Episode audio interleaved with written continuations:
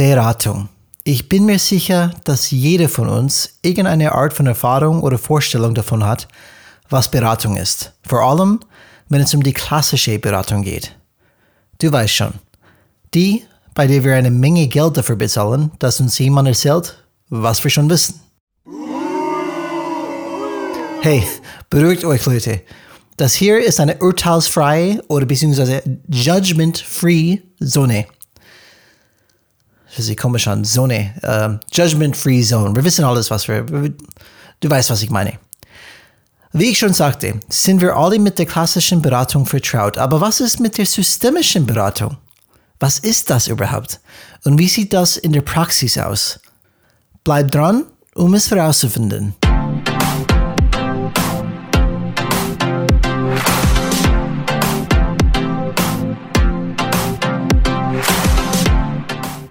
Hallo alle Changemakers draußen, willkommen zum Changes Rad Podcast, wo wir jeden zweiten Freitag Impulse und Ideen zum Change Management geben.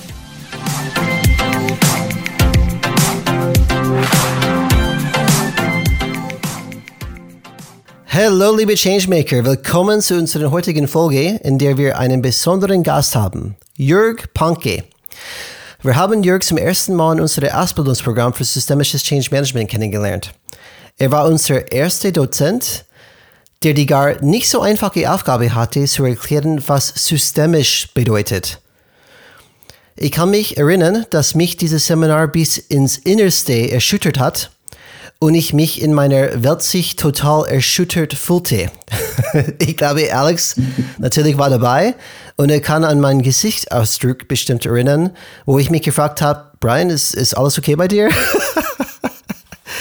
ähm, aber, aber erstmal, wer ist Jörg Panke? Jörg ist ein freundlicher und leidenschaftlicher Mensch, der als Anwalt angefangen hat, aber seit 20 Jahren als Mediator und unter anderem ähm, arbeitet. Jörg bietet Mediation, Business Coaching, Life Coaching und Unternehmensberatung an. Er ist auch als Dozent und Trainer tätig. Willkommen in der Show, Jörg. Hi, hi Brian, hi Alex. Freut mich. Hello. Hello. Schön, dass du bei uns bist. Ja, super. So hört man sich wieder, sieht sich auch. Absolut. Und man hört auch dann schon, wer gerade aus der Hintergrund gekommen ist, unser, mein Partner, mein Podcast-Partner Alex. Alex, willkommen auch. Wie geht's dir? Hallo zusammen, freut mich, dass ihr alle eingeschaltet Mir geht es wie immer wunderbar. Passt. Die Sonne scheint. Zum Zeitpunkt der Aufnahme haben wir ein längeres Wochenende und ich hatte eine erfolgreiche Arbeitswoche. Daher freue ich mich jetzt auf ein wunderschönes Interview mit vielen Impulsen für uns und die Zuhörerinnen. Definitiv, definitiv. Und Jörg, ich habe dich schnell vorgestellt, ähm, aber es wäre super, wenn du dich in deinen eigenen Worten kurz beschreiben könntest. Ja, ich danke dir. Also ich danke dir überhaupt für die Möglichkeit, heute mit euch zu sprechen. Ähm, zu mir kurz noch vielleicht ergänzend, das, was du ja schon über mich gesagt hast, was ja auch alles zutrifft. Ähm, es gibt zwei wichtige Punkte oder wenn man so will, zwei Seelen in meiner Brust. Das eine ist die juristische, die hat mich geprägt, ja.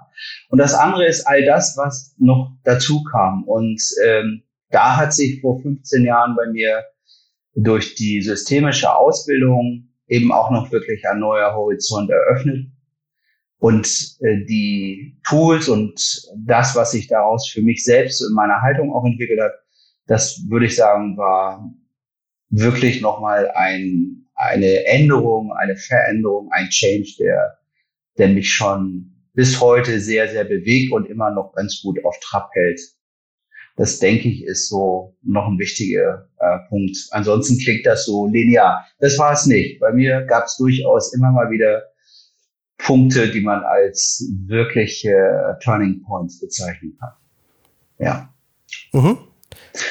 Und wenn du willst, auch, ähm, ja, du hast auch gesagt, Unternehmensberatung, da ist quasi der, der Schwerpunkt jetzt in den letzten Jahren geworden, sich mit Change-Prozessen, Veränderungsprozessen nicht nur zu beschäftigen als Dozent, so haben wir uns ja kennengelernt über die Ausbildung, Fortbildung für euch, ähm, sondern eben auch in der Praxis in den letzten 10, 12 Jahren in verschiedenen Organisationen und Unternehmen. Da bin ich praktisch unterwegs. Ich bin immer praktisch unterwegs und auf der anderen Seite bin ich gerne auch mit Menschen in der Fortbildung und ähm, bin da als Trainer und Dozent.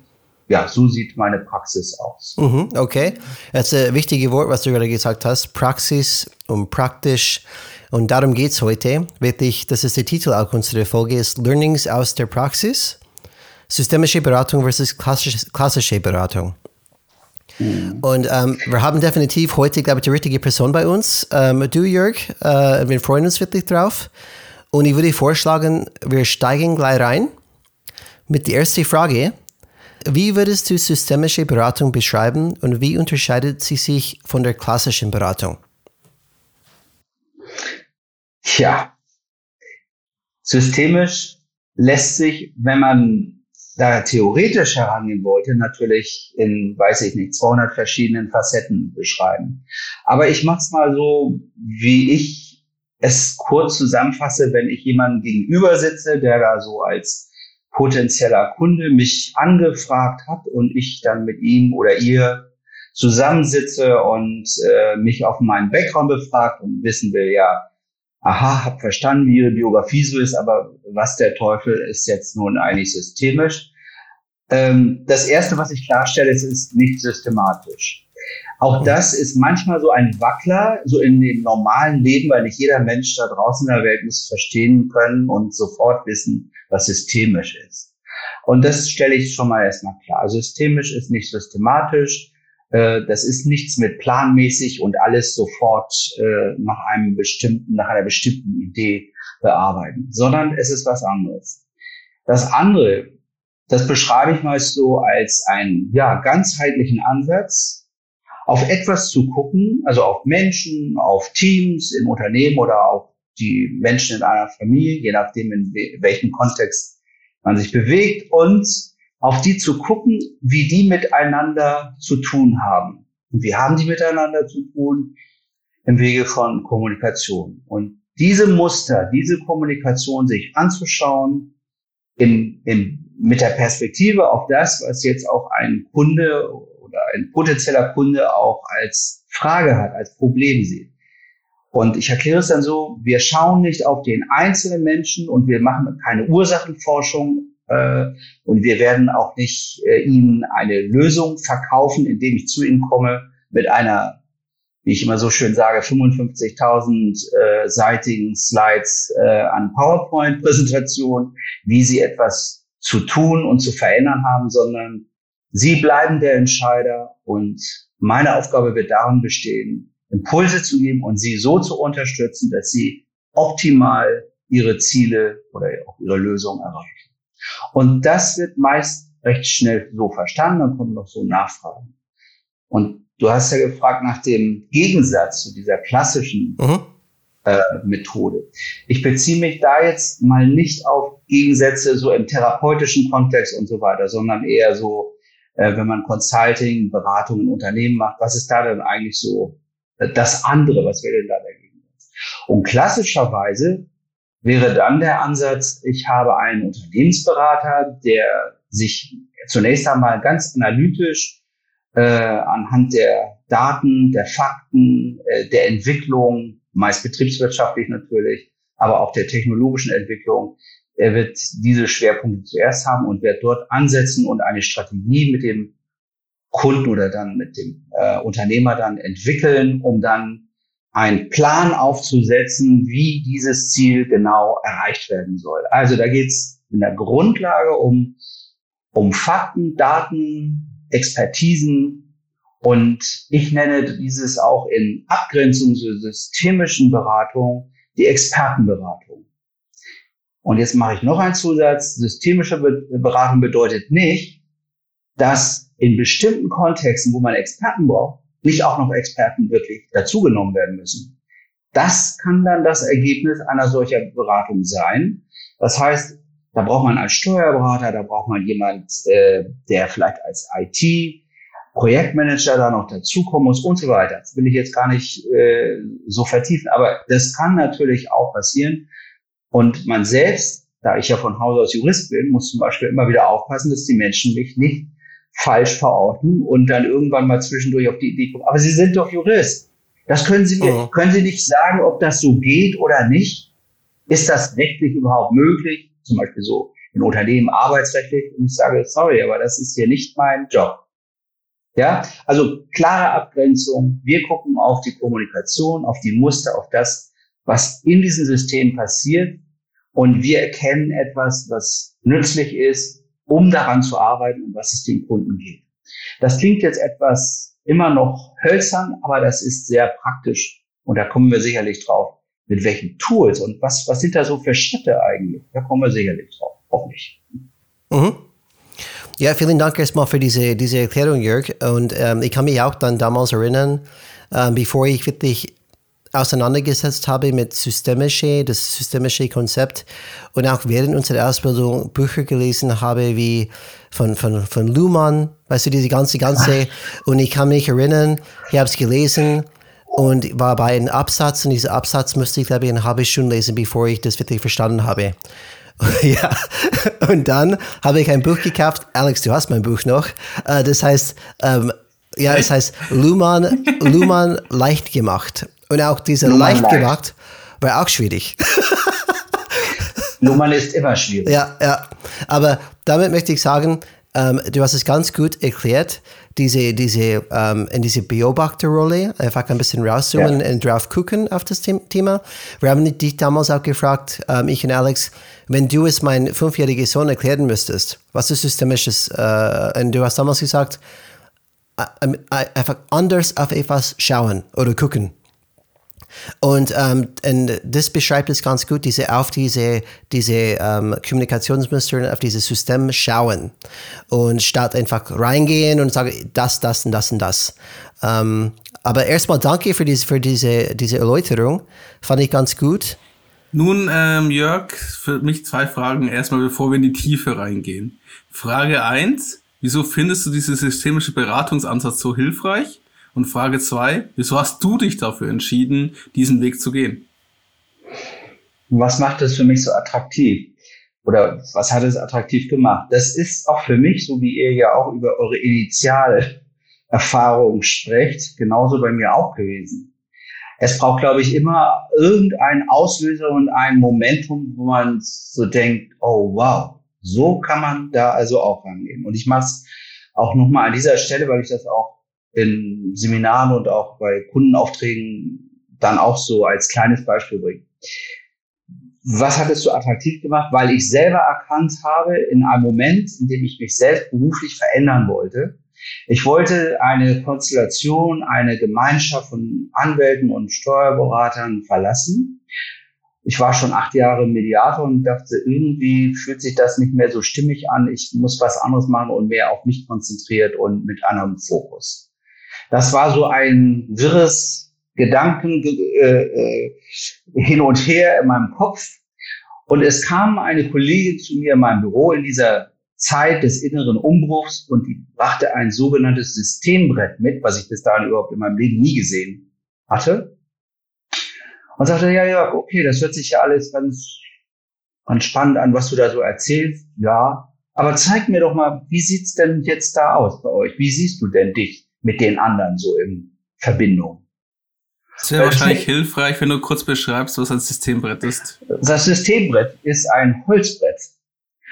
Und das Holzbrett, mit diesem Holzbrett kann man ähm, Beziehungsgeflechte, kleine Systeme, vielleicht auch manchmal größere, äh, abbilden.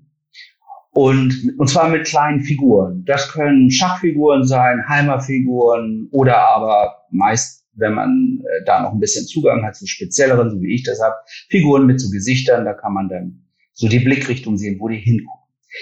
Dieses hatte ich bis dahin, wie gesagt, nicht gesehen und sie bat mich das einfach mal so, diese Personen, mit denen ich arbeite und mich da auf diesem Brett abzubilden, hinzustellen, aufzustellen.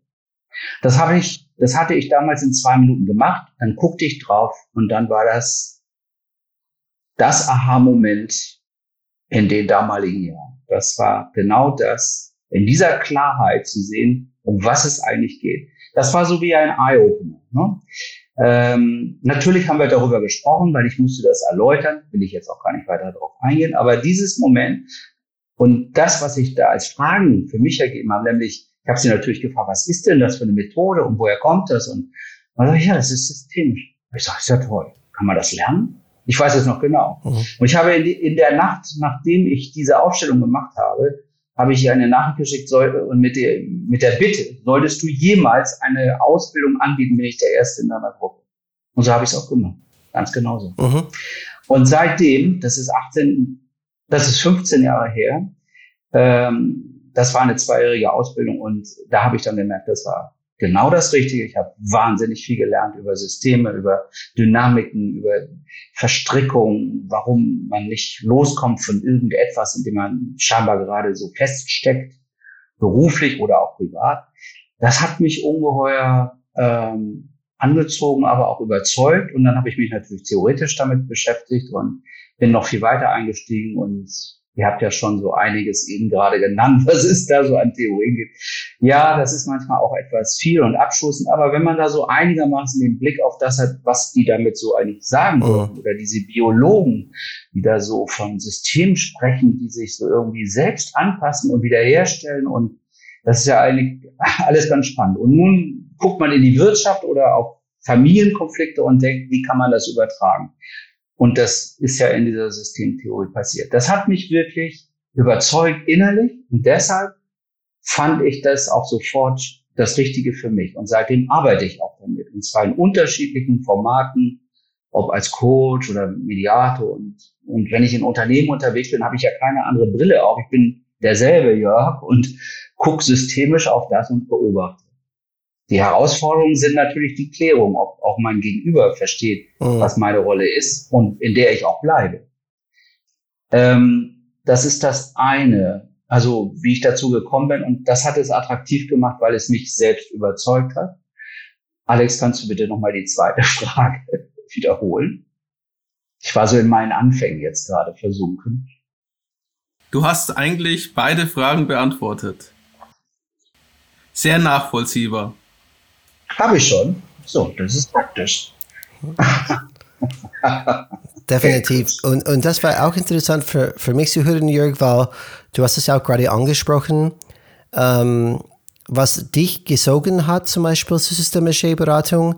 Und, ähm, und in Effekt, was du gerade erzählt hast, die, die, die Frage dann ist zu klären, wie das Gegenüber das versteht und deine Rolle zum Beispiel. Und ich und Alex, wir kommen eher aus ich weiß nicht, ob es man traditionelle Unternehmen sagen können, aber aus dem Handel und ähm, ich würde sagen Mittelstand, aber trotzdem relativ große Mittelstand. Und ähm, wir haben auch unsere Erfahrungen gemacht mit großen Beratungshäusern. Ähm, wir kennen die alle auf der Welt wie BCG, Boston Consulting Group, Ernst Young, McKinsey, diese ganze große ähm, Firmen, die Big, die Big Five.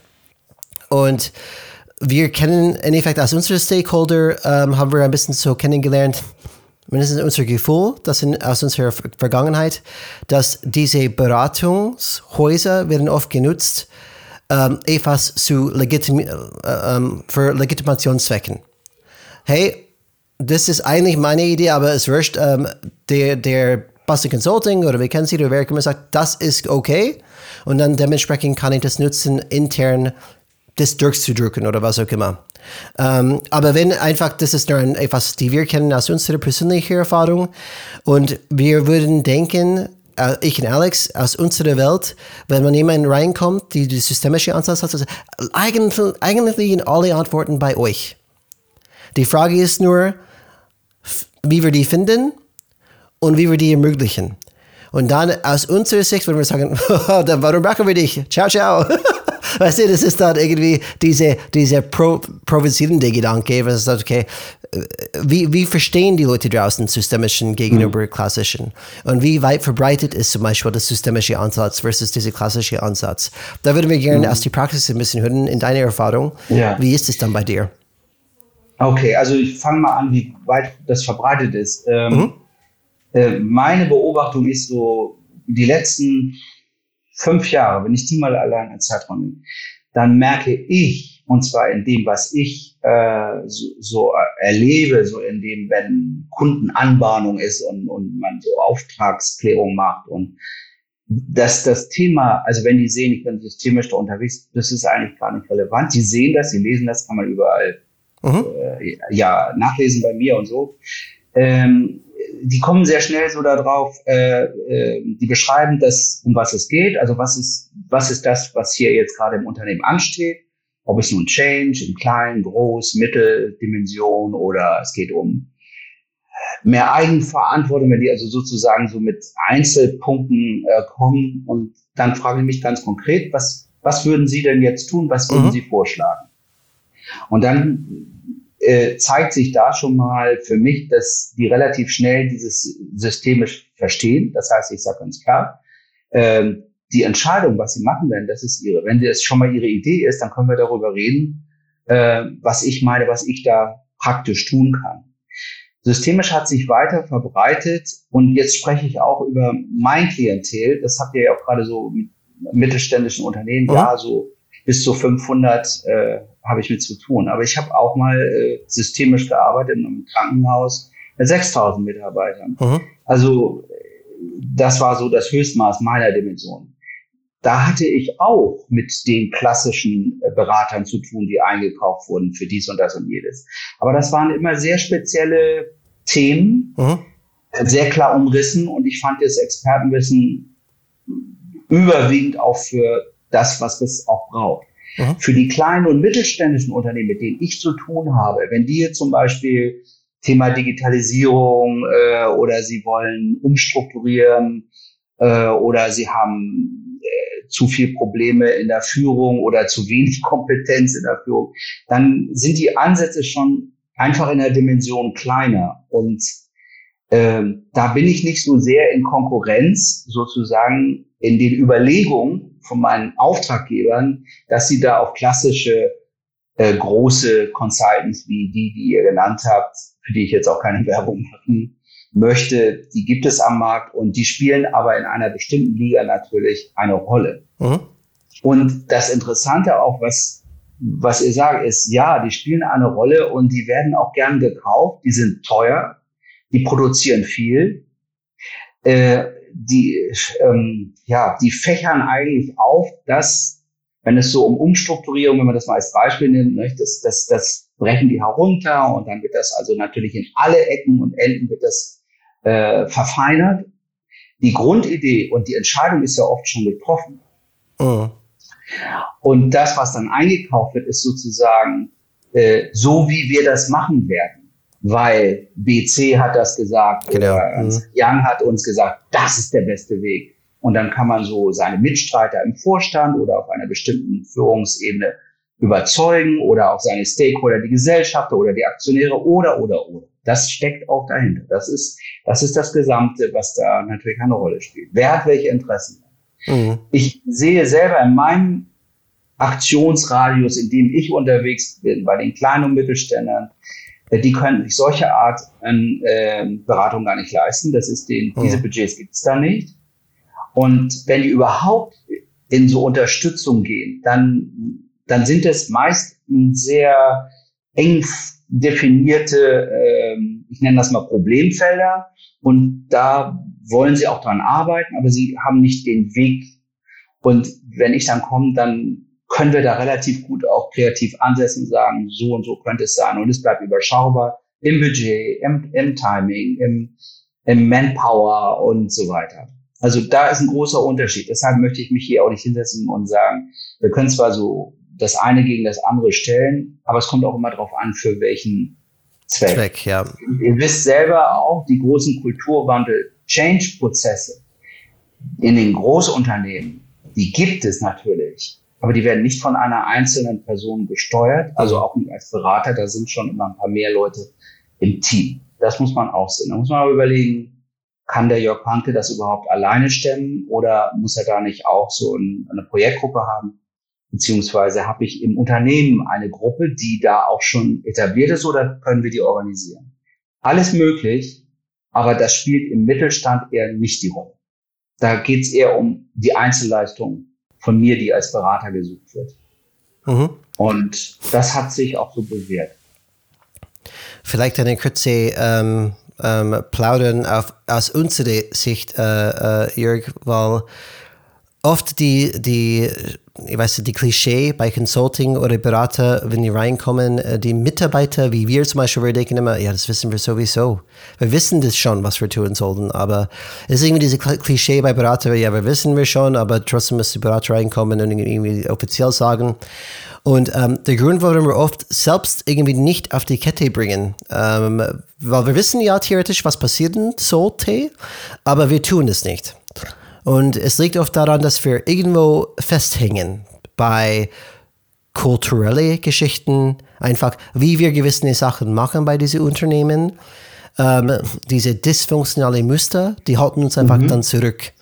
Und in Effekt ist es kein inhaltliches Thema, das ist einfach, wie wir diese ähm, potenziell, ähm, wie kann man das sagen, ähm, befreien können. Das heißt, wir müssen uns befreien von diesen dysfunktionellen ja. Muster, die uns zurückhalten.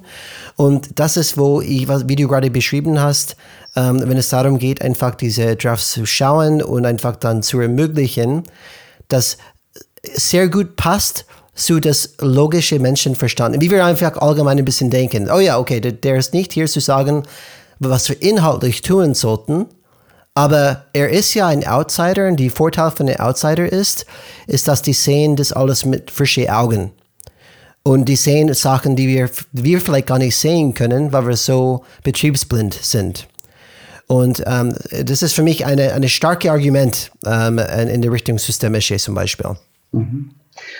Ich, ich, ich freue mich, du hast gerade etwas erwähnt, nämlich, oder du hast es so beschrieben, was eure eigene Haltung hier angeht, wenn ihr damit konfrontiert seid, dass von außen jemand kommt und euch quasi das sagt, was ihr schon wisst. Und das ist ja genau das, was wir systemisch auch sagen, was ja zu unseren Grundaspekten in der Haltung und in der Arbeit gehört.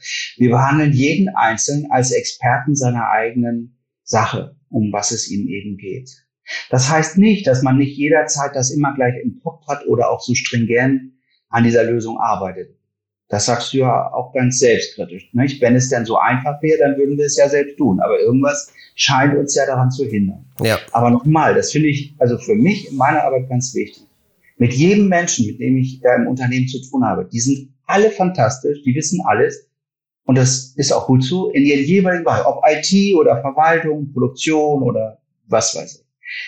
Das da lasse ich die auch, natürlich, weil das ja auch nicht mein Job ist, irgendwie jemand persönlich zu verändern, sondern wir gucken, wir versuchen wirklich das herauszubekommen, was du gerade gesagt hast, nämlich welche Muster, welche Schleifen haben sich da so eingespielt. Und das nennen wir Regelkreise.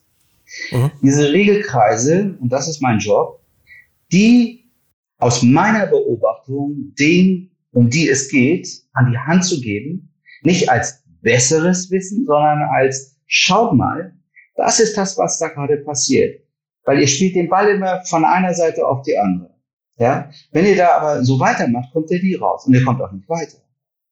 Nicht, weil ich es jetzt besser weiß, sondern weil es das ist, was ich beobachte. Und nun mhm. kommt mal da raus und guckt mal auf das, wie ihr unterwegs seid, holt ihr auf die Metaebene und, und ähm, schaut mal, wie das so läuft und, und überlegt mal, gibt's da nicht vielleicht noch andere Möglichkeiten? Und dann wenn man da einen Schritt weiter kommt, nicht nur Ideen finden, die sowieso irgendwo so im Kopf oder in den Teams da sind, sondern die dann auch festzurren und sagen, so, wenn ihr die habt, bleibt am Ball. Und dann kommt oft der Hinweis, ja, das hatten wir schon versucht. Aber das endet, das versandet dann immer. Das kommt sehr, sehr oft. Mhm. Und dann ist für mich die Frage, ja, woran scheitert es dann? Was, was, welche Mechanismen wirken, dass es dann nicht weitergeht? Oder manchmal ein bisschen provokativer. Was habt ihr getan, dass es wieder scheitert? Mhm. Weil wenn man nicht, und das ist ja, so sehe ich oft meine Aufgabe, so aufzubrechen, das, was da ist. Denn das, was da ist, führt dazu, dass es so läuft, wie es läuft. Mit dem Ergebnis, genau wie du es gesagt hast. Wir wissen im Prinzip, um was es geht, um was, wie wir es anders machen können. Aber aus irgendwelchen Gründen kommen wir nicht dazu. Und die Gründe sind vielfältig. Und die sind das Spannende. Mhm. Was hast du getan, dass es wieder scheitert? Die Frage finde ich so ja, Das ist ein typisches System. Ich sage ja auch immer so diese Frage, wenn die dann sagen, naja, das ist doch, ja, hm. Ich sage ja, okay. Und dann wollen sie nichts tun. Was würde denn passieren, wenn sie nichts tun? Ja, genau. Hm, böse Frage. Es geht immer so weiter. genau. Ich, das ist wieder dieser Punkt. Wie kriegt man diese Regelkreise, diese Muster durchbrochen? Mhm die Menschen bleiben, wie sie sind. Es geht nicht um den, die Veränderung des Einzelnen. Es geht um die Veränderung dieser Kommunikationsmuster, dieses eingespielten, teilweise ritualisierten, teilweise sind es ungeschriebene Regeln, die überhaupt gar keiner kennt und die sind nirgendwo festgehalten, aber so machen wir es eben. Und da heranzukommen, das, das ist so die Arbeit, um die es geht. Weil alles Wissen, wie man das nachher umsetzt und wer da verantwortlich sein muss und auch Entscheidungen kann, all das ist ja da. Mhm. Die Systeme funktionieren. Nur die Frage ist, wie gut. Und das ist die Frage, ob man da nicht an dem einen oder anderen Punkt ansetzen kann. Ich würde hinzufügen, nicht nur wie gut, sondern auch wie lang. Ja, ja. genau. Das ist eine der, der Fragen jetzt gerade so nach Pandemie, wo ja einige doch überlebt haben, so. Ich rede über Mittelstand, so produzierendes Gewerbe, aber auch einige Dienstleister, Dienstleister, wie zum Beispiel so im Eventmanagement, mit denen hatte ich auch so zu tun. Die hingen natürlich mit den Aufträgen und so weiter ziemlich durch, ja. Und da ist die Frage, wo stehen die jetzt und was, was können die jetzt tun? Nicht nur jammern, was war in zwei Jahren zuvor, sondern was, was wollen die denn? Und da ist manchmal so auch die Frage, äh, sind die wirklich bereit, darauf zu gucken? Weil das könnte auch unangenehm werden. Weil du hast das ja auch gerade so anklingen. Es kann auch sein, wird schwierig. Und da mit Mut drauf zu gucken, denn dann, wenn es nicht mehr funktionieren kann oder nicht Erfolg und die Umsätze werden zu, wenn man nicht das Steuer umreißt und vielleicht nochmal andere Märkte sich überlegt oder vielleicht auch andere Produkte damit rein, dann muss man sich überlegen, ob man nicht doch äh, dann auf Wiedersehen sagen muss zu dem Engagement. Mhm. Das gibt es auch, das habe ich auch erlebt. Ähm, Jörg, du hast dann auch etwas sehr Wichtiges, glaube ich, auch gesagt. Ähm, du hast gesagt, dein Ziel ist nicht, die Menschen zu verändern. Ähm, und das haben wir auch gelernt, habe ich auch ein bisschen gebraucht, bis ich das wirklich verstanden habe, aber ein System besteht sich rein und alleine aus Kommunikation. Ja. Und ähm, das ist diese Kommunikation, wirklich, das in Fokus steht. Ähm, und wenn man Change ja, antreiben möchte, dann liegt es darum einfach, oder geht es wirklich an die Kommunikation ran. Ähm, und das ist dann ein sehr wichtiger Punkt, weil ich glaube, viele Changemaker draußen oder Führungskräfte fühlen sich vielleicht überfordert. Mein Gott, hey, ich muss die Leute motivieren, verändern, keine Ahnung, das ist alles unmöglich. Ich kann nicht, ähm, wie sollte das dann machen? Aber es, das macht es praktischer. Ich fokussiere ja. eher auf, was ich wirklich dann beeinflussen kann in die Kommunikation. Das finde ich ganz gut. Man kann da Gutes tun. Ich mache mal ein Beispiel. Wenn ein großer Change-Prozess äh, so seinen Anfang hat und fängt vielleicht mit Teambildung an, weil da ein bisschen mehr Eigenverantwortung jetzt mal aktiviert werden soll. Und das erste Mal kommt der Boss in diese Gruppe, in dieses Team und spricht die an und will die motivieren. Und ich erinnere mich, in einem Fall war es so, der hatte sich vorbereitet, ein zweiseitiges äh, Schrei, äh, ein, ein Memo, ja, zwei Seiten. Und er kam dahin, freundlich, gut aufgelegt und las das erstmal vor. Zur Lage des Unternehmens, was alles wichtig ist, wie die Märkte sind, wo die Bedrohungen liegen und wie wichtig es ist, zusammenzuhalten. Und dann habe ich mich bedankt, sagte ich Dankeschön, gut, dass Sie hier waren und ich habe mal so natürlich die Runde beobachtet. Das war natürlich gut gemeint, keine Frage. Und das war ein Riesenschritt für diesen Mensch, da aus seinem mhm. Regelkreis rauszugehen und jetzt über etwas zu sprechen, was eben nicht mit Zahlen und Fakten und äh, äh, Aufträgen und Deadlines zu tun hat, sondern jetzt so in diese Rolle des Motivators zu gehen. Also das war sicherlich ein großer Sprung. Aber jeder Sprung ist eben auch, oder so in dem Moment war es ein erster Schritt und der war richtig. Auch wenn aus meiner Sicht man das hätte vielleicht noch anders akzentuieren können oder vielleicht von der Form. Aber darum geht es nicht. Es geht mir nicht um den Mensch in, als Einzelnen, aber er hat eine Bewegung gemacht und das finde ich systemisch wichtig. Mhm. Er hat sein Büro verlassen, also das, was ihn sonst schützt vor allzu viel, was Kommunikation mit und das, das ist alles so nicht griffig, ist da raus und ist da reingegangen und hat sein Gesicht gezeigt. Und das alleine war wichtig. Und seitdem gibt es da auch ganz viel Bewegung. Mhm. definitiv. Äh, es ist nur, ich, ich und Alex müssen lachen, wir kennen auch solche motivierende Reden auch.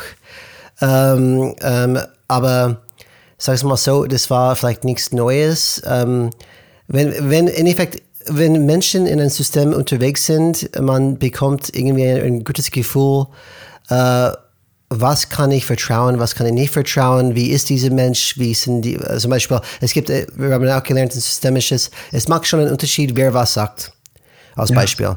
Und ähm, wir könnten zum Beispiel erleben, okay, diese Person ähm, spricht und probiert uns alle zu motivieren, wo wir diese Person gut kennen und eigentlich denken wir, oh, der, der hat keine gute Absichten ähm, äh, äh, für uns.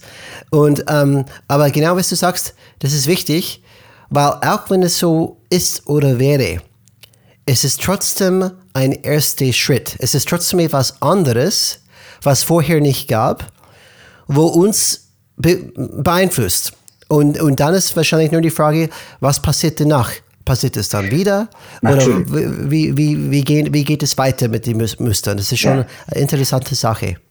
Das geht ja schon fast in die Richtung, wie nachhaltig ist das, was, wenn ich da auch mit denen so an einzelnen Punkten systemisch arbeite, was passiert denn dann? Kommt dann wirklich irgendwann auch das dabei raus, was, was gemeint ist oder was, was äh, mhm. das Ziel der Aktion sein soll? Und äh, wenn es um Umstrukturierung und so weiter, äh, was passiert denn da? Und passiert es überhaupt? Und da achte ich auch sehr drauf, dass ich irgendwann wieder höre, auch wenn ich sozusagen mit einem, mit meiner Arbeit im Wesentlichen da Haus bin, und sage mir, jetzt muss das System eben arbeiten, nämlich an sich, mhm. an dem, was da jetzt alles so an Impulsen reingegeben wurde und ähm, an neue Ideen und äh, jetzt machen wir mal die Meetings anders, kürzer, weniger, weiß der Teufel, was da alles jetzt passiert. Dass ich dann nach einer gewissen Zeit, allein schon, weil ich neugierig bin, aber weil ich es auch überprüfen will und weil ich auch für den Auftraggeber, der mal zu Anfang zu mir gesagt, da wollen wir hin, das ist für uns wichtig, das ist unser Ziel. Da möchte ich natürlich auch wissen, inwieweit er selbst sieht, äh, wie weit ist sein Unternehmen oder sein Team jetzt diesem Ziel gekommen. Mhm. Und ähm, da finde ich immer wieder erstaunlich, jetzt komme ich fast zurück zu einer der Eingangsfragen, weshalb ich das auch nach wie vor so attraktiv bin, weil man da sehr nachhaltige Effekte äh, verankern kann und die eben nicht einfach wie Bubbles hochkommen und und dann kommt äh, der Change Nummer 37 und das hatten wir vor zwölf Jahren schon mal und all das, was man in vielen Strukturen so hört. Sondern dass da wirklich sich etwas verändert hat in der Richtung, so wie das Unternehmen es sich vorgestellt hat und zum Wohle oder zur, zur Entwicklung des Unternehmens. Jetzt gehen wir mal eben von der positiven Entwicklung aus, die da ja. eine Rolle spielt. Das ist ganz wichtig, weil ansonsten entsteht wieder Eindruck, ja, blub, nicht? Einmal ganz viel passiert und dann. Mm, und da sehe ich systemisch, weil da doch an diesen Mustern gerüttelt wird. Ich habe neulich zu einem Menschen gesagt, mit dem ich da arbeite, die ich dann ja meist auch persönlich noch begleite. Und dem habe ich gesagt, bleiben Sie anstößig. Ah, der hat laut gelacht natürlich. Ich sage, Sie wissen, wie ich es meine.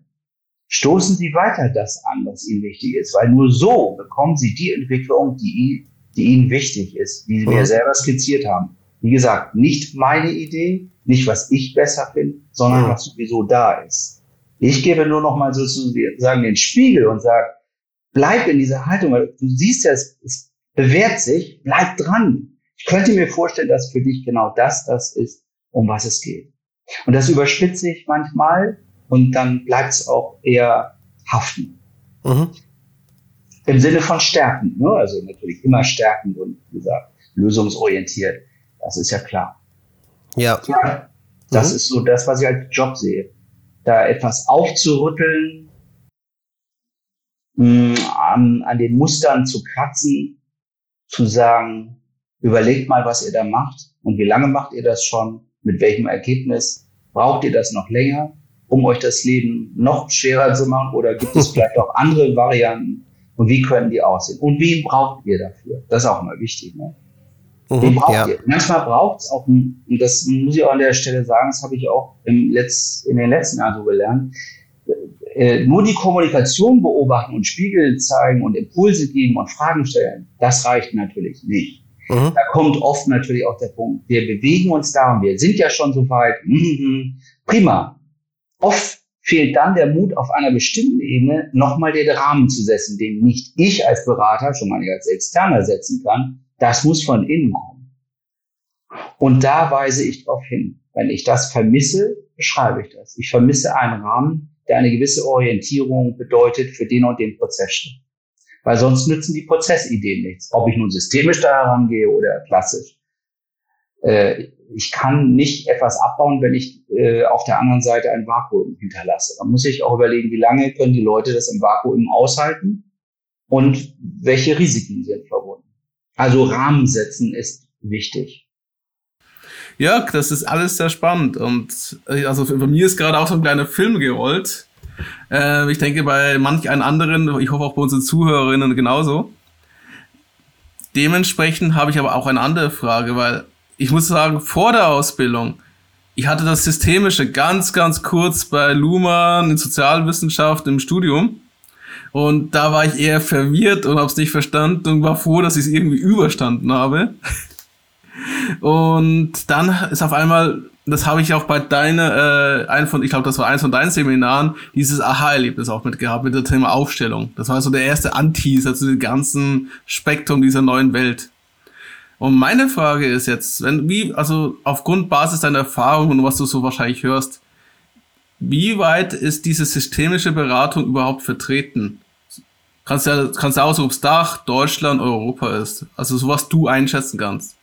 Also mein Eindruck ist, weil ich ähm, auch in Österreich ab und zu, weniger in der Schweiz, aber so in den deutschsprachigen Ländern ist das schon, wie ich gesagt habe, so in den letzten zehn, acht bis zehn Jahren hat das schon sehr zugenommen. Das, aber wie gesagt, nicht bei den äh, Global Playern. Ähm, da sehe ich, da habe ich jedenfalls nicht gehört von Kollegen. Manchmal tausche ich mich ja mit Kollegen aus, die man dann so auf irgendwelchen Konferenzen trifft und dann hört man das so. Aber das, was ich jetzt hier so als Erfahrungswelt mit hineinbringe bei euch und für die Zuhörer, das Zuhörerinnen, ist das, die, die kleinen und mittelständischen Unternehmen in dem deutschsprachigen Raum, da hat es wirklich äh, zugenommen. Also das führt eben sogar dazu, dass manchmal Auftraggeber in der Auftragsklärung, also wenn es darum geht äh, und ich nachfrage, um was geht's Ihnen denn, wo, wohin soll hier die Reise gehen und was erwarten Sie von mir, dass die sehr schnell zum Punkt kommen und weniger jetzt wissen wollen, woher kommt jetzt systemisch und was muss ich davon halten, sondern eher, wie gesagt, die sind sehr schnell an Bord. Und daraus habe ich in diesen Jahren entnommen, oh wow, da hat sich ja was verändert. Ähm, Im Sinne von, da ist mehr, mehr Kenntnis auch. Das liegt auch daran, woher kommt das? In den Unternehmen, die Organisationsentwicklungsabteilungen haben, sind viele Mitarbeiter in Fortbildungen gewesen in diesen letzten 15 Jahren. Und dadurch, dass das mehr Furore gemacht hat und mehr Neugier auch erzeugt hat, ist das auch so langsam in bestimmte Strukturen in die Unternehmen gekommen. Das merke ich auch bei Inhouse-Schulungen, wenn ich dann so Leute da äh, in Abteilungen sehe, Organisationsentwicklung, die schon ganz viel wissen, also wirklich äh, damit auch arbeiten wollen und die dann jetzt das vielleicht verfeinern wollen auch. Das hat sich wirklich verändert, so dass ich da jetzt nicht unbedingt äh, die immer wieder Aufklärung betreiben muss. Ähm, ich bin jetzt ein bisschen in Spanien auch und in Spanien, da wird auch über Systemik so gesprochen, das ist interessant. Also ich hätte mal gedacht, das hat doch was sehr so auf deutschsprachig so konzentriert, aber scheint mir nicht so. Ich guck mal, wie sich das da jetzt so entwickelt und was da sich so tut und wie da so die Szene ist, äh, wer tummelt sich da, was sind das für Institute. Mhm. Spannend. Ähm, woran glaubst du, liegt das, dass sich das gerade so immer mehr verbreitet? Tja, das ist natürlich jetzt eine super interessante Frage. Mein Eindruck ist, dass diese Methode eben auch eine gewisse Leichtigkeit hat. Viele von diesen Tools, über einige habt ihr ja kennengelernt, oder viele sogar, man kann noch viel mehr lernen. Es ja noch es kommt ja immer auf die Schwerpunkte drauf an und auf den persönlichen Hintergrund, wie man so arbeitet. Ich habe euch einiges davon damals, glaube ich, auch demonstriert. Wir haben da so reingeguckt. Und äh, diese Tools in der Praxis, wenn die das erleben, das wird als sehr, als wirklich sehr, sehr hilfreich und beflügelnd und in Richtung, das ist kreativ, aber nicht, nicht jetzt verspielt. Ähm, das ist zielführend, ähm, aber nicht im Sinne von belehrend, äh, dass die Beteiligten wirklich auch als Experten abgeholt werden, als erwachsene Menschen und nicht, ich komme mit etwas besserem Wissen. Also dieses auf Augenhöhe gehen, das hat ja sehr viel auch mit Unternehmensentwicklungstrends zu tun. Da das auch in den letzten Jahren ja New Work und ich will jetzt nicht gleich auf Agilität wieder gehen, aber da ist viel passiert und das geht einher. Ich glaube, dass das bedingt sich auch und hat sich auch gegenseitig durchdrungen. Die Entwicklung in den Unternehmen, in vielen Unternehmen, ähm, durch das Know-how und das Wissen, was Menschen durch Fortbildung dort hineinbringen, beflügelt eben auch die Entwicklung in den Unternehmen. Und die wiederum, je mehr sie sich auf solch einen Entwicklungstrip begeben oder auf Change-Prozesse aus sind, die brauchen das dann auch. Also das hat schon, glaube ich, damit zu tun, dass das so die Entwicklung ist. Und die habe ich auch beobachtet. Und ich habe so das Gefühl, dass auch die Beteiligten, also die Menschen, die da äh, diese Entscheidung verantworten, die das dann wollen, und auch die Menschen, die dann so mit Beratern, so wie mit mir zu tun haben, die das auch als sehr befreiend und gleichzeitig beflügelnd, motivierend erleben. Und das ist, glaube ich, der Punkt. Nur die Motivation muss natürlich dann auch von innen kommen. Ne? Das sollte ich ja sozusagen verselbstständigen. Ich will ja auf Wiedersehen sagen und dann denken und hoffen, äh, dass das alles so funktioniert, wie man sich das vorgestellt und vorgenommen hat. Mhm. Mir wäre nicht eingefallen, das Wort Leichtigkeit bei systemischen Blick wahrzunehmen. Aber das ist In der Praxis, Alex. In der Praxis. Mhm. Ich war, du hast ja Luhmann nochmal erwähnt.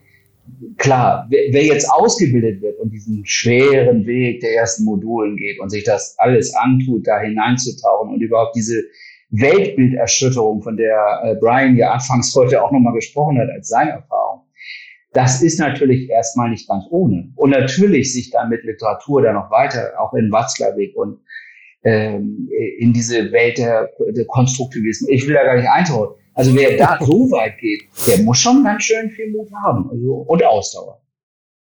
Das ist richtig, das gehört dazu. Aber die Leichtigkeit meine ich im To-Do, in der Praxis. Kann ich voll unterstreichen, Jörg.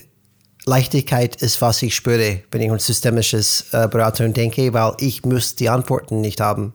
Genau. Ich, und, und das, ich kann nicht, es ist unmöglich, dass ich in eine fremde Firma reingehe, innerhalb zwei Wochen alles verstehen muss, genau besser wissen muss als jeder andere darin, tut mir leid, äh, als Realist. Es ist für mich eine unmögliche Erwartung auf mich selbst, wenn ich denke, das kann ich liefern, besser als jeder andere. Dementsprechend ist dieser systemische Ansatz, hey, ich muss nicht die Antworten haben ich bin da als Ermöglicher, als, als Helfer. Das finde ich dann sehr, hat viel mit Leichtigkeit zu tun.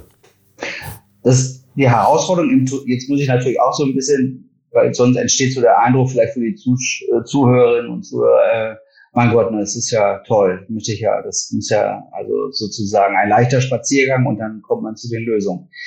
Äh, so sind ja nicht alle Menschen unterwegs. Der Ausgangspunkt ist natürlich sehr unterschiedlich. Wie kommen Menschen dann auch überhaupt mit ihren Anliegen, mit ihren, äh, äh, mit ihren Problemen, die sie so bezeichnen, äh, dann zum Berater und sagen, ja, nun, ne, jetzt komme ich mal und beklag mich mal erstmal über einen furchtbaren Chef und äh, das muss sich ändern, weil so kann ich ja nicht arbeiten. Also dieser Fingerzeig auf den anderen. Mhm. Wir sprechen ja von diesen drei Kategorien als, als Klienten. Und das ist der Klagende. Der Klagende kommt und sagt so, hier ist meine Klage, der ist das Problem oder das ist die Situation, die mich hier ärgert, löst das mal.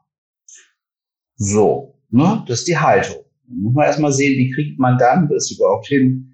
Kann ich da überhaupt systemisch was machen oder lässt sich da jemand drauf ein? Das ist ja eine freie Entscheidung. Das andere ist, äh, wenn jemand sozusagen geschickt wird, ne? der Besucher.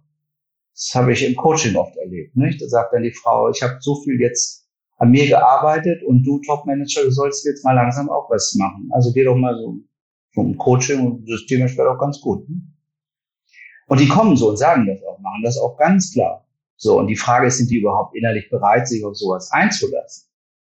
Das Beste sind die Kunden, die alles mitbringen, die bereit sind und die sich auf diese Beratungen auch wirklich äh, einlassen und diese Schritte auch bewusst gehen wollen. Ne? Klar.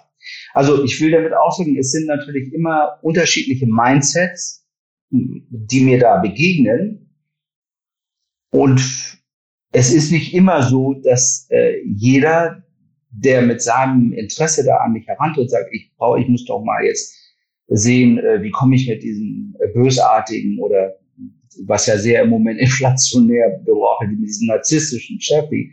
Das geht ja überhaupt nicht. Ich leide nur, also die so als Opfer kommen.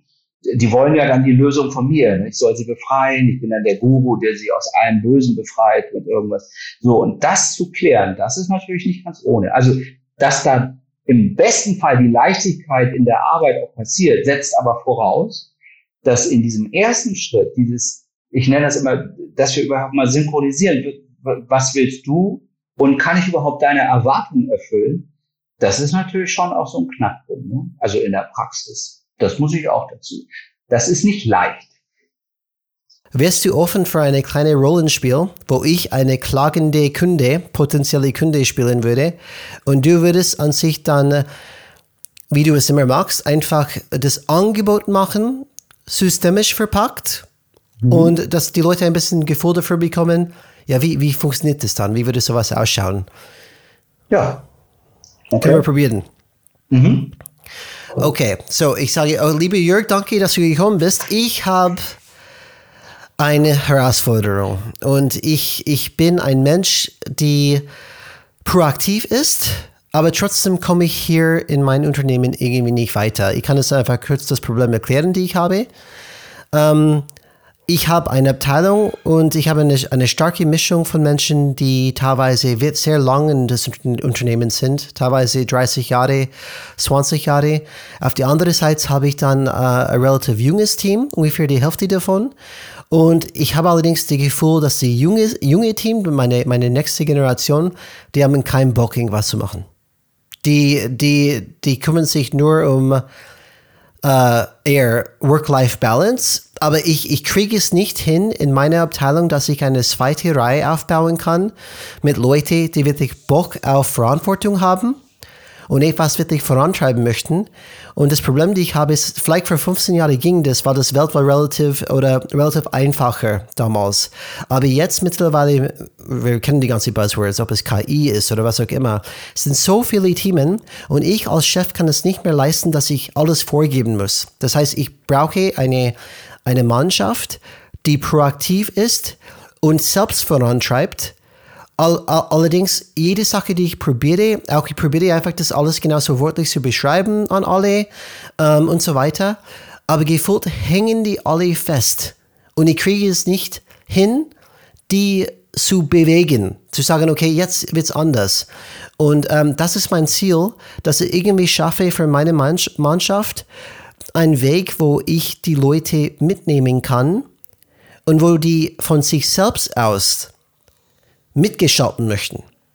Aber ich schaffe es bis jetzt nicht. Alles, was ich probiert habe bis jetzt, ist gescheitert. Kannst du mir helfen? Ja, das hört sich ja erstmal ganz überschaubar an, was ich da so höre. Ähm, ich habe auch das Ziel verstanden.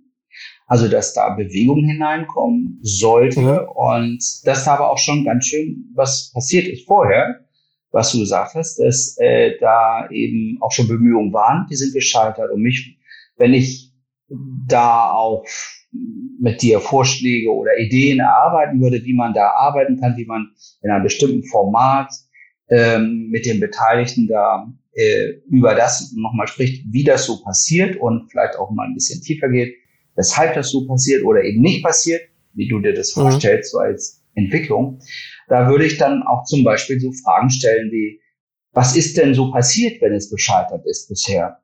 Weil daraus kann man zum Beispiel auch verstehen und für sich lernen, also du und ihr, die Beteiligten, äh, was da vielleicht der falsche oder nicht hilfreiche Ansatz war, um da auch noch ein Stück weiterzukommen. Was ich auch herausführe, schon aus dem kurzen Statement mit Blick auf, ich, ich sage mal, die Nachfolgegeneration, mhm. die in Anführungszeichen nur äh, Fokus auf Work-Life-Balance hat, das wirft doch schon mal auch Fragen auf die ich mit dir bearbeiten würde, nämlich was genau ist das, was dich da eventuell auch stört. Mhm. Und äh, das in eine Verbindung zu bringen zu dem, um was es dir geht, was dir wichtig ist. Also, na, das ist klar. Also, da gibt es ja eine Entwicklung, das ist das eine. Also da würde ich, ähm, äh, auf diese Punkte würde ich gerne gehen wollen. Das würde ich systemisch machen. Und zwar, indem ich mit dir und den Beteiligten ein Format wähle, was für dich und euch passt in der Arbeit, indem wir uns da heranmachen, was sind zum Beispiel so die Werte, die für euch dort in dieser Abteilung, in dem Bereich, in dem du tätig bist, äh, wesentlich sind. Und dann müsste man sich mal angucken, wie die so aussehen, wie die so, die du so jetzt beschrieben hast aus deiner Wahrnehmung. Da würde ich mit dir dann drauf gucken und mit den Beteiligten, wie unterschiedlich sind die denn und was bedeutet die Unterschiedlichkeit gemessen an dem Ziel, was für dich wichtig ist.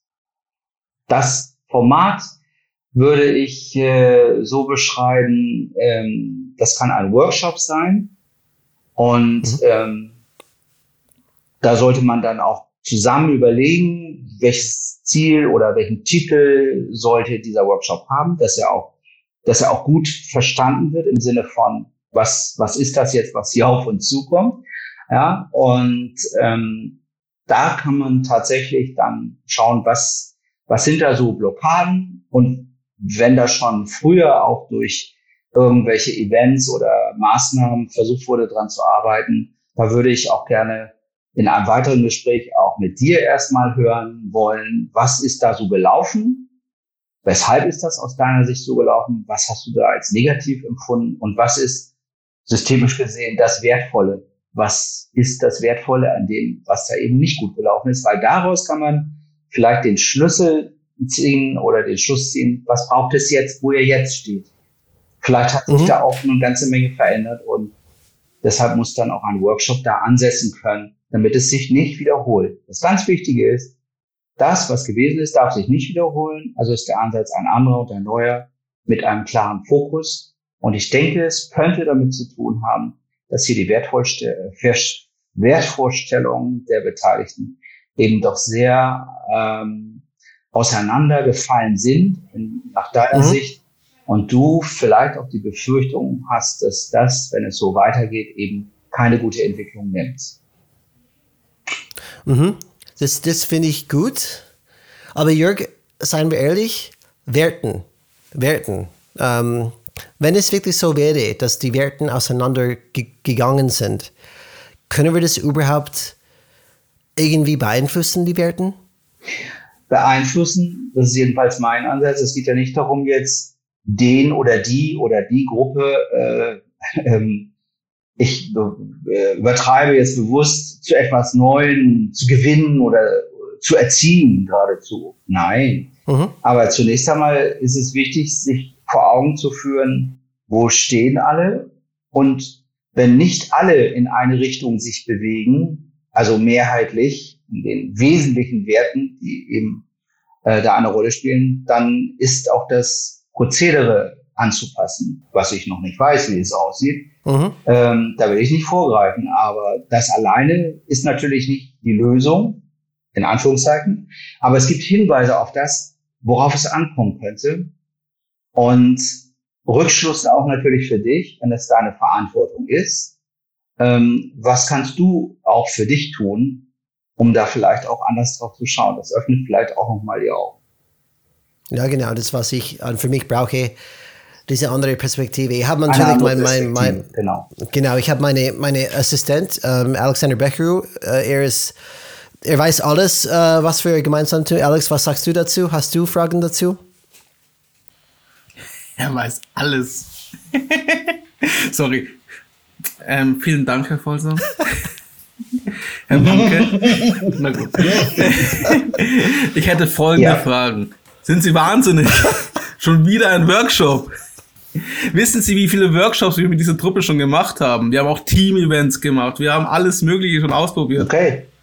Und dann die Lösung soll sein, noch ein Workshop. Wir haben ja schon gelernt, wenn Sie schon sagen, wir wollen nicht das wiederholen, also das nicht funktioniert, Unsere Erfahrung ist, Workshops sind eine schöne Bespaßung. Die Leute holen was zum Essen und machen danach genauso weiter wie vorher. Was soll jetzt bitte anders sein? Es könnte sein, dass diese Workshops endeten ohne Commitments. Das ist nur eine Vermutung. Wir hatten danach, wir haben Protokolle geschrieben, wir haben dokumentiert, okay. wir haben auch gesagt, was wir anders tun wollen. Mhm.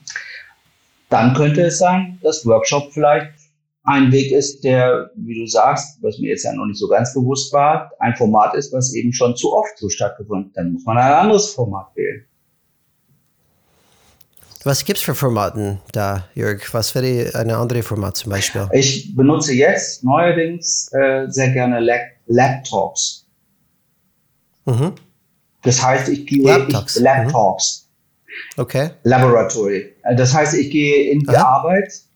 Ne? Ich gehe dorthin, wo die sind, wo die arbeiten, mhm. und stelle allen ein, ein paar Fragen, die gleichermaßen so sind. Das heißt, äh, die werden alle gleich befragt. Um ein Bild mir zu machen, weil ich kenne die. Ich habe jetzt erstmal ein Bild gehört. Kann sein, dass, dass ich das Bild bestätige, kann sein, dass ich das Bild anders sehe und es kann auch sein, dass sich da noch was Neues ergibt, was bisher vielleicht durch diese Formate, was ihr jetzt sagt, gar nicht so richtig hochkam. Also dieses da hineingehen und zwar mehr in das Setting, so wie diese Arbeit funktioniert, hat den Vorteil, ähm, dass es, gerade wenn das so auf Wiederholung hinauslaufen würde mit einem weiteren Workshop, äh, dass man die Leute erstmal anders abholt. Der Punkt ist, was dann passiert, ich will das jetzt nicht zu sehr aussehen, aber die Idee, die dahinter ist, die fühlen sich nochmal neu abgeholt. Und damit öffnet sich noch etwas. Und die Öffnung mhm. für das, um was es geht, bedeutet die Chance, da etwas zu hören, was brauchbar ist für das, um was es geht. Nämlich, dass man da eine andere, ähm, ja, nicht nur ein anderes Commitment, ein, ein Weg findet, der zielführend ist für das, was du, Brian, ja auch beschrieben hast. Und mhm. das mache ich neuerdings und das ist etwas hemdsärmeliger, weniger formal, aber sehr intensiv auch, weil, wie gesagt, die Fragen, die da sind, das sind die Fragen, von denen ich meine, die erstmal gestellt werden müssen, die vielleicht auch anders sind als die Fragen in allen Workshops vorher oder auch die, die man so hat, wenn man der Teamleiter ist und ähnliches. Das ist die Chance, die ich da sehe. Mhm. Ja, ich finde die, die Vorschlag sogar ganz gut, weil in Effekt ist es ein bisschen ähm, der Schutz fällt runter, vielleicht ein bisschen in das Alltag genau. ähm, Arbeitsmodus, wenn man gemeinsam unterwegs ist. Man plaudert einfach vielleicht ein bisschen mehr aus den, wie heißt es, Nachtkisten heraus und einfach vielleicht, was es wirklich liegt.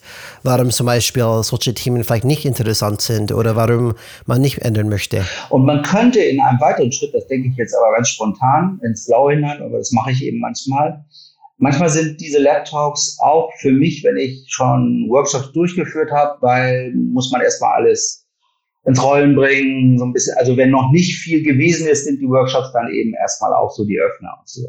Cool. Äh, diese Laptops benutze ich dann eben auch für so eine Art Review, wenn schon mehr gelaufen ist. Da kann man auch sehen und überprüfen. Und es kann auch die Vorstufe für etwas anderes sein, indem ich dann doch nochmal alle sehe aber was ganz anderes mhm. mache oder Teilgruppen. Und einfach mal zu sehen, und das kann man eben in einer anderen Form. Äh, ihr erinnert euch in einer Skulptur. Das heißt, ich sage so, Leute, jetzt zeigt mir mal, wie, wie steht ihr denn jetzt zu dem neuen Ziel oder zu dem, ne? Mhm. das, so, und dann stellen die sich dahin und gucken auf sich und dann sehen die vielleicht auch nochmal selbst, ob das, wie sie sich selbst gerade so zu einer, zu einer Zielaufgabe oder ähnlichem stellen, ob das wirklich so gemäß ihrem Arbeitsauftrag und ihrem Verständnis so ist. Also dieses sich selbst überprüfen ist dann nochmal auch eine Chance. Aber erstmal muss man natürlich da, wenn ich da reingehen würde, würde ich Vertrauen aufbauen und im zweiten Schritt gucken, wären die dazu bereit? Und wenn ja, dann würde ich die Konstellation überlegen, eine Gruppe, zwei Gruppen, damit die auf sich nochmal gucken, ob da nicht auch aus ihrer Sicht das Verhalten stimmig ist, gemessen an dem, um was es da geht und auch was eben so jetzt die Zielsetzung ist. Und da kann man sehr viel, sehr schnell erkennen. Also nicht ich für mich, aber ich kann das Ihnen an die Hand geben und sagen, schaut doch mal. Ne? Wie soll das funktionieren, wenn das im Einzelnen der Aspekt ist und der Aspekt ist, der ja eher blockiert oder der das eher unmöglich macht? Das ist nochmal eine andere Zugang als jetzt rein intellektuell über äh, ein weiteres Argument oder du würdest sagen, ja, aber es ist doch klar und man, das ist eine Litanei, da sind wir wieder beim Regelkreis. Ne, du versuchst zu überzeugen, dann geht das wieder in diese Ecke und dann wird das wieder abgehakt und dann fängt man wieder irgendwann an. Das ist ja ermüdend. Aber das wäre so jetzt, war wirklich spontan mal so gedacht, was ich mir so vorstelle, was man alles machen kann. Da ist, da ist was möglich. Übrigens, dieses Zusammenspiel von älteren und jüngeren Kollegen ist im Moment auch, und das sehe ich für die nächsten zehn Jahre als ein unglaublich starkes Arbeitsfeld, wichtiges Arbeitsfeld für systemische mhm. Arbeit. Dieses, wie kriegt man die zusammen und verzahnt und welche Rollen können die neu einnehmen? Äh, wie können die sich aufeinander einlassen? Ähm, ist eine Herausforderung. Die Formate zu überlegen ist, ist äh, und immer durchzugehen, was ist schon gelaufen, so wie ihr gesagt habt. Das ist zu viel, das wiederholt sich, da muss man nochmal neu rangehen. Es gibt Möglichkeiten. Mhm. Dann, ähm, Jörg, danke erstmal dafür. Ja, gerne. Für diesen ganzen Input. Ähm, also das Thema jetzt war hier bei diesem Beispiel ist, dass diese Thema Workshops zum Ritual geworden sind einfach. Damit das ist der Bespaßungsritual. Genau. Genau. Und es hat keine Nachwirkung. Also es ändert mhm. sich nichts. Bei uns Und das ist die Erfahrungswissen. ja, aber das ist jetzt das Beispiel. Wir haben jetzt ein Beispiel ja. genommen, ob es fiktiv und nicht fiktiv, darf wieder Zuhörer und Zuhörer für sich selber entscheiden. Und das zweite Thema ist ja auch, die Leute haben gelernt, wieder ein Muster in so einem Szenario, ich kann es ja aussetzen. Mhm. Jetzt, das, das Beispiel eines Beamten, der den 15. Minister gerade hinter sich hat. Mhm. Was willst du mir erzählen? Ich weiß doch, wie das Ministerium zu führen ist. Du kannst ruhig unter mir weitermachen. Ja. Und das Beispiel ist aber in Unternehmen, das darf man nicht unterschätzen, vor allem in den konservativen Unternehmen auch stark ja. vertreten immer wieder mal. Je nachdem, wie auch. diese Abteilung denkt. Ja. Das spiegele ich denen auch und sage, jetzt habe ich gerade das Gefühl, ich bin im öffentlichen Dienst hier. Mhm. Nicht? Jetzt schieben wir das die eine, das, die Akte von der einen Seite auf die andere. Das, das hat so die Qualität. Das spiegel ich dann. Und dann hoffe ich, dass irgendwas kommt. Wenn nichts kommt, sagt, okay, brauchen wir noch mehr Ruhe. Nichts gegen den öffentlichen Nein, Dienst, da der öffentliche Dienst sich auch gerade ein bisschen ja. Bewegung ist. Aber das Bild, das Klischee ist da. Manchmal ist ein Bild als Gegenbild ganz gut, damit ein Bewusstsein nochmal wach wird. Ah, kann man auch anders sehen von außen. Das ist übrigens natürlich immer auch der Punkt, was deine und eure Perspektive ist. Und das ist, kenne ich durch die Aufträge, mit denen die mir das entweder schon als ein Klagelied, ne, wie man ja so sagt, ein Klagelied, ja. Und dann sage ich, auch das Klagelied, wollen wir mal gucken, was da alles so drin liegt, so in diesem Klagelied. Was liegt da so Wertvolles? Was ist da alles schon passiert? Ich sage nochmal, das muss man natürlich in Ruhe sich angucken auch, bevor man da irgendwie Schnellschüsse macht. Wie jetzt, äh, ich sag mal, da müsste man mal das Format sowieso äh, uns vornehmen. Das muss man sich genau angucken, weil oft in dem, was passiert ist, ist liegt schon der Schlüssel für das, was man anders machen kann. Ähm, wie auch immer dann die Idee ist.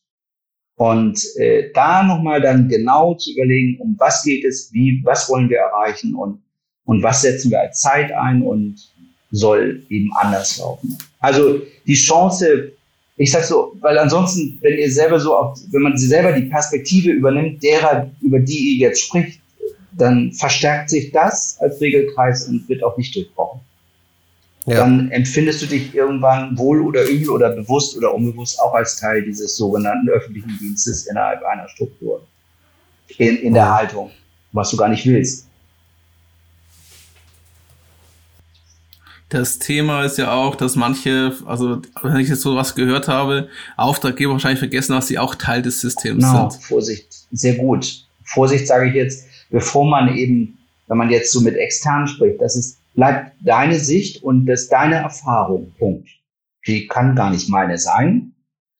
Und als ich, ich habe jetzt vorhin zum Beispiel zugehört, wenn jetzt Brian mein potenzieller Auftraggeber wäre und er beschreibt in seiner Klage über das, was ihn alles so furchtbar herunterzieht und frustriert und so weiter und er sagt, die denken, ich übertreibe, ich ziehe das mal als Beispiel raus, Die denken nur diese Generation X oder Y, muss man auch aufpassen, weil die alle Bezeichnungen haben, ich weiß, muss man auch überlegen, über welche Generation spricht man. Ähm, die denken ja nur an ihre persönliche Work-Life-Balance. Und da sage ich, würde ich sagen, aufpassen, wenn Sie das sagen, ähm, weil da höre ich schon mal viel über Sie. Hm. Das möchte ich jetzt an der Stelle mal so stehen lassen, weil das wäre dann interessant im Rahmen einer Arbeit, äh, da auch dran zu gehen, weil möglicherweise geht es gar nicht auch um ganz viel große Formate, die da kommen müssen, sondern vielleicht auch um den eigenen Blick, die man da nochmal ähm, überprüfen kann. Auch mit ja, vielleicht ist ja auch ein bisschen Neid dabei. Vielleicht so ein bisschen Neid dabei, weil ich hätte es gerne damals auch gemacht. das könnte ja so sein.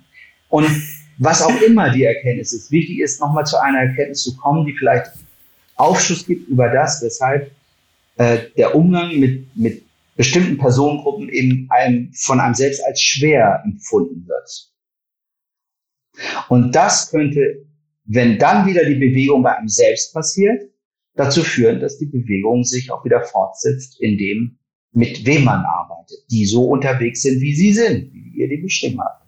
Ja, also genau ja. das ist ja wieder dieser systemische Ansatz, dass man da eben manchmal mit erstmal ganz guten Fragen zu Anfang ähm, mal klärt, was, was macht das eigentlich mit den Betroffenen und woher kommt das? Das hat Gründe, weshalb sich das so hat und sich bewusst wird, dass diese Sätze viel über ein Selbst sagen und vielleicht natürlich auch nicht die Wirkung zeigen, die man sich verspricht, indem man ja gerade motivierend auf die anderen zugehen will. Soll sagen, da gibt es also eine ganze Menge, was man da vielleicht äh, noch probieren kann. Ich sage bewusst probieren. Ja, das war so noch meine Anmerkung dazu. Äh, nur noch eine kleine Einschätzung vielleicht, das wäre noch interessant, glaube ich. Was denkst du, wenn das diesen Prozess mit Brian starten würde, so mit seinen Leuten? Was aus deinen Erfahrungen her? Es ist wahrscheinlich eine kleinere Gruppe, eine Abteilung, ein Bereich, ein Mittelständler. Mhm. Sagen wir vielleicht 30 mhm. Teilnehmer. Ähm, wie lange würde sowas dauern? Ins Bis du sagst, ich kann, der Auftrag, das Projekt ist für mich abgeschlossen. Oder der Kunde sagt, yes, wir haben es geschafft. Ich weiß, es hängt immer ab. Das ist ja das Liebste, aber ungefähr eine Schätzung, was das, was, was du schon erlebt hast. Kannst auch gerne ein konkretes also, Beispiel nennen. Ich sehe es aus meiner Praxis, das sind, ich würde mal Pi mal Daumen sagen, mindestens drei Schritte, drei Sprints. Voraus äh, oder Vorher würde ich nochmal ein vertiefendes Gespräch äh, führen. Klar. Ähm, diese Laptops, von denen ich gesprochen habe, die dürften, wenn das 30 Leute sind, muss man sich natürlich vorstellen, wie viele Minuten man pro Person rechnet, aber ich würde sagen, 15, 20 Minuten muss man rechnen, sonst ist es oberflächlich, das bringt nichts. Aber auch nicht zu lange, weil ansonsten kriegt das wieder eine so Überdimension. Und das ist so das, das wäre dann in dem Step wichtig, dann, wenn es darum geht, äh, da auch nochmal vielleicht mit anderen Tools heranzugehen, dann würde man ja vielleicht zwei Gruppen oder eine Gruppe oder auch zwei Schritte, die zwei Teilgruppen. Ich würde wahrscheinlich alle in eine große Gruppe nehmen und ähm, dann würde ich vielleicht zwei Stunden kalkulieren so dass also mit allen Terminsetzungen, die dann so immer möglich, wenn man so drei Monate sich vornimmt, dann könnte man ein Fazit ziehen und sagen, so, wie sind die drei Spritze gelaufen?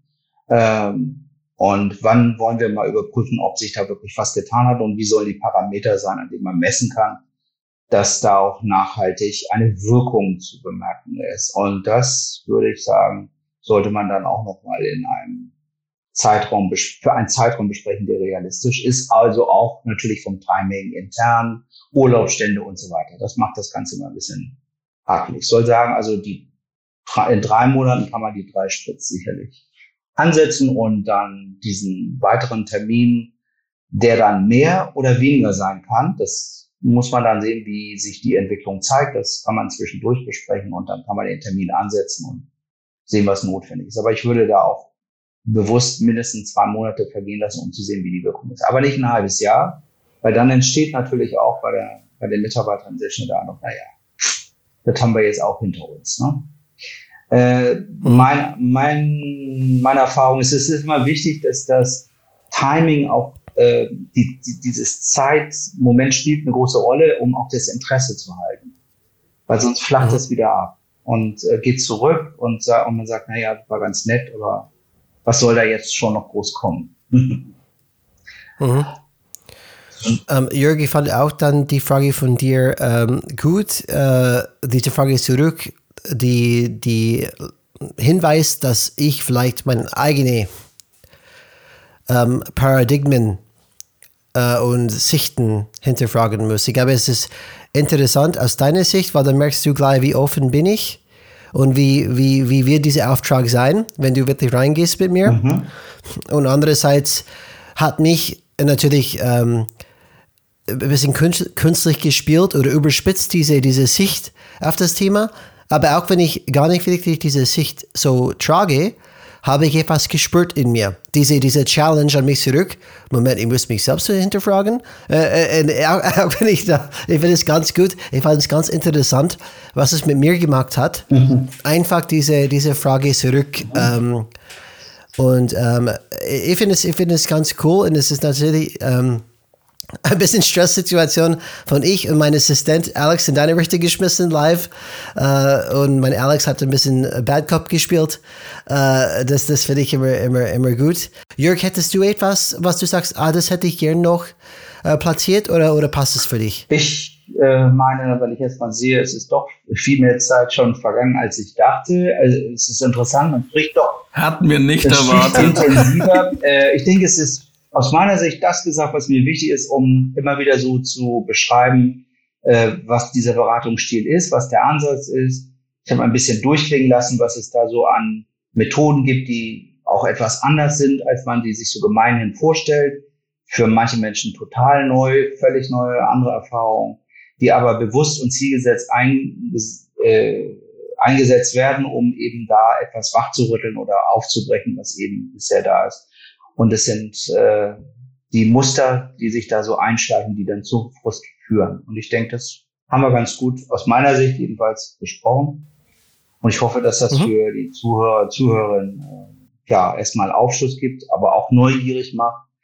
Und äh, solche Beratungen gibt es ja in jeder Form, also nicht nur in Unternehmen, sondern auch für sich selbst, äh, privat, als privater Mensch, wenn man sich eben auch in Situationen sieht, in dem er sich überfordert sieht oder total frustriert ist. Äh, woran liegt es, woran hapert es, das zu reflektieren, da hineinzugehen und zu überlegen, in welchem System bin ich da unterwegs und was passiert da eigentlich so? Und was einem vielleicht selbst gar nicht so bewusst ist. Und das aufzudecken im besten Sinne, mhm. um dann eben einen Weg zu finden, um was zu verbessern, dass es einem besser geht und vielleicht andere Ansätze, andere Ideen entwickelt wenn es auch um die Arbeit mit anderen geht im Kontext Organisation. Uh, Jörg, vielen Dank. Uh, das hat echt Spaß gemacht und es hat ein paar alte Erinnerungen hochgebracht, um, ähm, wie systemisch es ist wieder hochgekommen. Um, ähm, für mich ist das Fazit einfach, weil vielleicht die Zuhörer, Zuhörerinnen mitnehmen sollten, ist, dass das Systemische, das, das ein bisschen rauszoomen, beobachten, was überhaupt passiert und ich glaube, wichtig ist, in systemische immer zu denken, wenn es geht darum, einfach diese, diese Muster aufzubrechen, diese Denkweisen auszubrechen. Manchmal durch einfach sehr ungewöhnliche Fragen, wie wir heute gehört haben, die man nicht so oft hört. Und das, da kommt man auf einmal auf andere, Gedanken, auf andere Gedanken und eine andere Weise zu denken und dann dementsprechend zu handeln. Und das ist für mich das Kraftvolle darum. Wirklich, weil wir denken alle, wie wir denken, aber ich muss auf einmal anders denken. Und wie, wie gelingt das? Es gelingt es durch erstmal rauszoomen, andere Perspektive einnehmen und durch sehr, ich möchte nicht sagen destruktive, aber disruptive mhm. Fragen. Ich, ich mache wirklich eine Frage, die mich auf einmal anders zu denken ähm, äh, bringt. Und das finde ich sehr spannend, äh, Jörg. Danke, dass du die Zeit genommen hast, deine Erfahrungen zu teilen. Hat wirklich Spaß gemacht. Und ähm, wir freuen uns natürlich, wenn wir das irgendwann vielleicht wiederholen könnten. Ähm, aber da kommen wir noch dazu. Alex, ähm, Die Folge ist auch noch nicht ganz vorbei, meine liebe Zuhörer und Zuhörer. Also es lohnt sich jetzt noch diese paar Minuten zu investieren. Und bevor wir noch zu Jörg gehen und dass er uns euch vielleicht noch einen spannenden Tipp gibt zum Abschluss, weil die Erkenntnisperlen bleiben immer am Ende der Folge da. Denkt daran, ihr helft uns sehr und das Beste neben eure wertvolle Zeit, die ihr uns schenken könnt, ist eure Unterstützung. Gebt uns gerne fünf Sterne in eure Podcast-Plattform eurer Wahl. Äh, erzählt es gern weiter, nicht desto größer unser Podcast wird, desto mehr Menschen erreichen wir und können helfen und auch diese wertvollen Impulse geben, was am Ende idealerweise diese ganze Welt, wo wir unterwegs sind, zum Besseren verändert.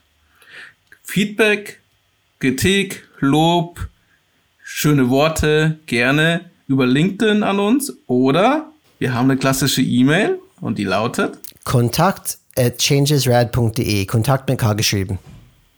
Oh yeah. Perfekt. Und Jörg, der Abschluss gehört dir. Und meine Frage an dich ist, ich bin jetzt, habe noch nie davon gehört, habe jetzt fast über eine Stunde jetzt investiert, war sehr gespannt, dachte, wow, sowas gibt es. Wo kann ich mehr erfahren? Auf meiner Website. Die heißt? Jörg mit OE minus panke.de. Und wenn ich in das Thema mich noch ein bisschen beschäftigen möchte? Eintauchen in all das, was systemisch ist, äh, unter dem Stichwort. Es gibt Wunderbares, äh, auch auf YouTube.